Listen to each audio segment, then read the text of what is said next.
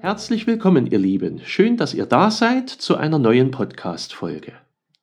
Seit dieser Woche sind Gottesdienste wieder erlaubt, begrenzt auf 15 Teilnehmende. Das ist sehr vernünftig und es ist sehr viel mehr, als andere Bundesländer zum jetzigen Zeitpunkt haben.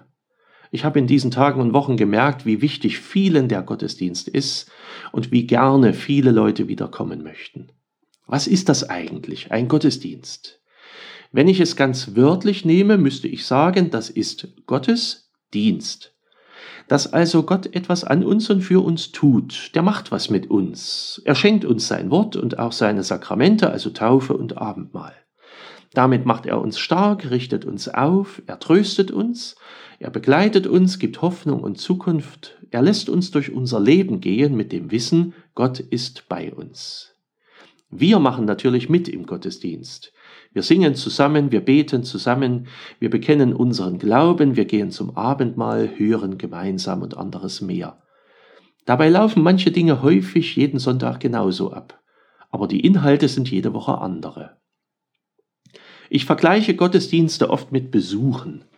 Da ist vieles ähnlich wie im Gottesdienst. Gleich sind zum Beispiel oft die Begrüßungen. Die erste Phase des Besuches. Man klingelt. Und dann macht von drinnen jemand auf. Und dann geht es los, man begrüßt sich, man wird hereingebeten. Kurz wird geklärt, ob man die Schuhe auszieht oder nicht. Die Jacke kommt an die Garderobe und man wird ins entsprechende Zimmer hereingebeten. Kurz wird geklärt, ob es was zu essen oder trinken geben wird. Und bei dieser Gelegenheit merkt jeder von beiden, wie es dem anderen geht und ob die Chemie heute stimmt. Wertschätzung und Freundlichkeit bestimmen diese erste Phase. Und der eigentliche Anlass des Besuchs, der wird gut vorbereitet dadurch. So ist es im Gottesdienst zunächst auch, wie bei einem Besuch bei Gott. Es gibt Glocken, es gibt eine Begrüßung, es gibt ein Lied, die Liturgie, um die Begegnung mit Gott gut vorzubereiten. Meistens auch in derselben Weise, mit denselben Worten und wertschätzend, lobpreisend. Dann kommt beim Besuch die zweite Phase, der eigentliche Inhalt des Besuchs. Oftmals zugleich mit einer Kleinigkeit zu essen und zu trinken, sitzt man beieinander und spricht über das, weswegen man sich getroffen hat. Manchmal sagt man aber auch, komm, zuerst reden wir miteinander und dann gibt's noch eine Kleinigkeit zu essen. Im Gottesdienst ist diese zweite Phase immer geteilt. Zuerst kommt der Teil, in dem wir Gottes Wort hören also Lesungen aus der Bibel, jedes Mal natürlich andere Lesungen, auch immer eine andere Predigt, andere Lieder auch in diesem Fall. Auch das Glaubensbekenntnis ist dabei eine Antwort von uns an Gott. Ja, Gott, ich glaube an dich, Vater, Sohn und Heiligen Geist. Ich stehe zu dir. Die Predigt soll Gottes Wort an uns zum Inhalt haben. Das ist gar nicht immer einfach, da die richtigen Worte zu finden, was Gott uns heute sagen würde. Und dann kommt der Abendmahlsteil, Gemeinschaft auch in Form eines gemeinsamen Essens, zu Gast am Tisch des Herrn. Eine ganz intensive Form der Begegnung. Vorher kommt noch die gemeinsame Beichte, damit man auch wirklich mit völlig reinem Herzen zum Tisch des Herrn kommen kann. Auch in unseren Familien und bei Besuchen ist Gemeinschaft zu Tisch in der Regel ganz wichtig. Und wenn da was Unausgesprochenes, Belastendes noch zwischen den Leuten stehen würde, dann wäre die Atmosphäre am Tisch nicht schön. Es ist besser, wenn das vorher ausgesprochen und bereinigt wird. Deshalb die Beichte.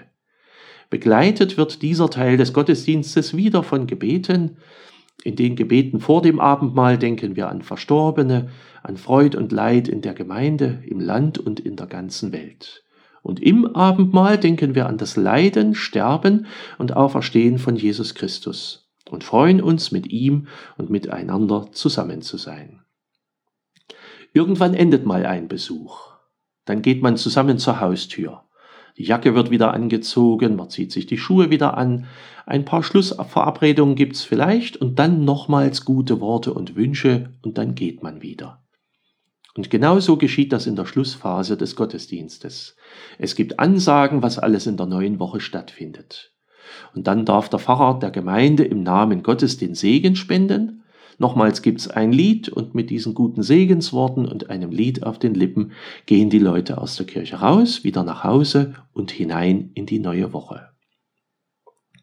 Schön ist in den Gottesdiensten die viele Musik vom Organisten, oftmals auch von Chören und anderen Instrumenten. Viel wird gesungen, manchmal machen einzelne Leute aus der Gemeinde auch mit bei der Musik mit Instrumenten oder Gesang.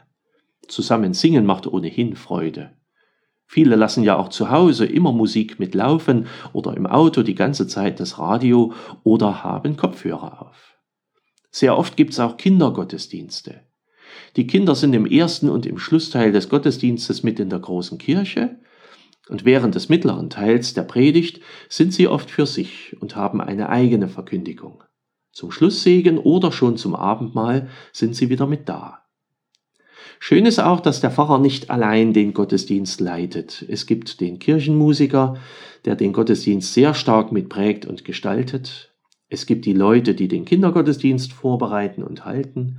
Es gibt Leute, die die Bibellesungen machen, den Kirchner, der sich um die ganzen praktischen Dinge im Kirchgebäude kümmert und oftmals auch den Kaffee für danach kocht.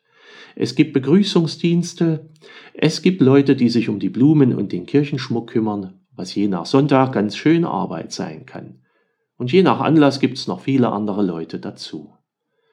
Jetzt haben wir gerade Corona-Zeiten, da ist es schwierig mit dem Begegnen. Ein Gottesdienst mit Mundschutz, Abstandsregeln und anderen Dingen mehr ist schwer vorstellbar. Eine schöne Geburtstagsfeier mit Abstandsregeln, Mundschutz im eigenen Wohnzimmer ist ja auch schwierig. Es ist sicherlich möglich, aber oft nicht das, was man sich vorgestellt hatte. Mit Nähe ist es nicht so leicht heute. Aber wir finden Wege zueinander. Das wird schon. Und auf die Zeit, in der wir wieder richtig unbeschwert zusammen in unseren Kirchen und Häusern sein können, freue ich mich, wie ganz viele andere von uns auch. Seid ganz herzlich gegrüßt, euer Pfarrer Schurig.